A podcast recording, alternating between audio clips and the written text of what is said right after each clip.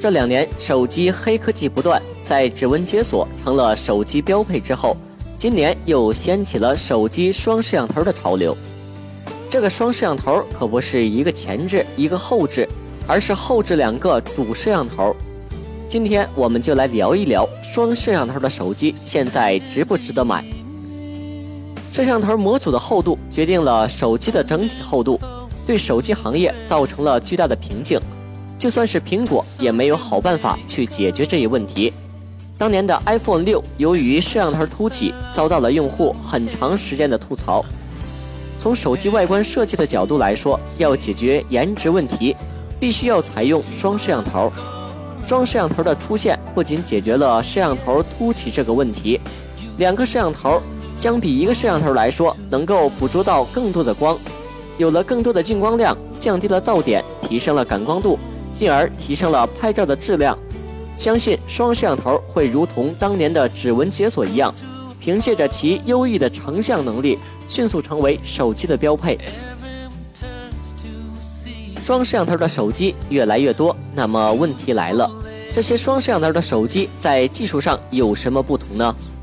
在我测试过多种双摄像头的手机之后，终于得出了结论：目前双摄像头的手机算法主要有三种。第一种是黑白加彩色双摄方案。以国产机型为例，市面上较为常用的当属相同像素黑白加彩色双摄像头的方案。两颗摄像头中，黑白镜头负责捕捉细节轮廓，彩色镜头则专职填充色彩。黑白双摄组合相比单一摄像头，在解析力、夜晚拍照的细节等方面更胜一筹。代表作品包括三六零手机旗舰版和华为 P 九等产品。第二种是不同像素的主副双摄像头技术，其中高像素主摄像头负责成像，副镜头则负责景深等数据，可以实现先拍照后对焦等功能。像 HTC M 八、红米 Pro 等均采用了这种技术。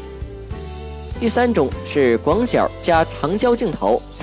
苹果在 iPhone 7 Plus 中使用了具备光学变焦能力的双摄像头，配备了一枚1200万像素、28毫米 f1.8 的广角镜头，以及一枚1200万像素、焦距是56毫米 f2.8 的长焦镜头。两颗摄像头协同合作，可以实现两倍的光学变焦，或者是最高十倍的数码变焦。而全新的景深效果也会让拍出的肖像更为出众，营造出模糊的背景效果。苹果的双摄像头不仅依赖于硬件，更依赖于自家的算法。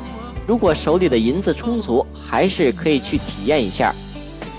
总的来说，目前的双摄像头就是一黑一白，一大一小，一长一广。目前各厂商纷纷把双摄像头作为手机卖点之一。其性价比并不是很高，双摄像头还只是一个噱头，能否发挥出其真正的威力，最终还是得落在不断优化的算法上。双摄像头的浪潮已经成功被掀起，双摄像头肯定会成为手机摄影的标配，单镜头的产品以后会越来越少。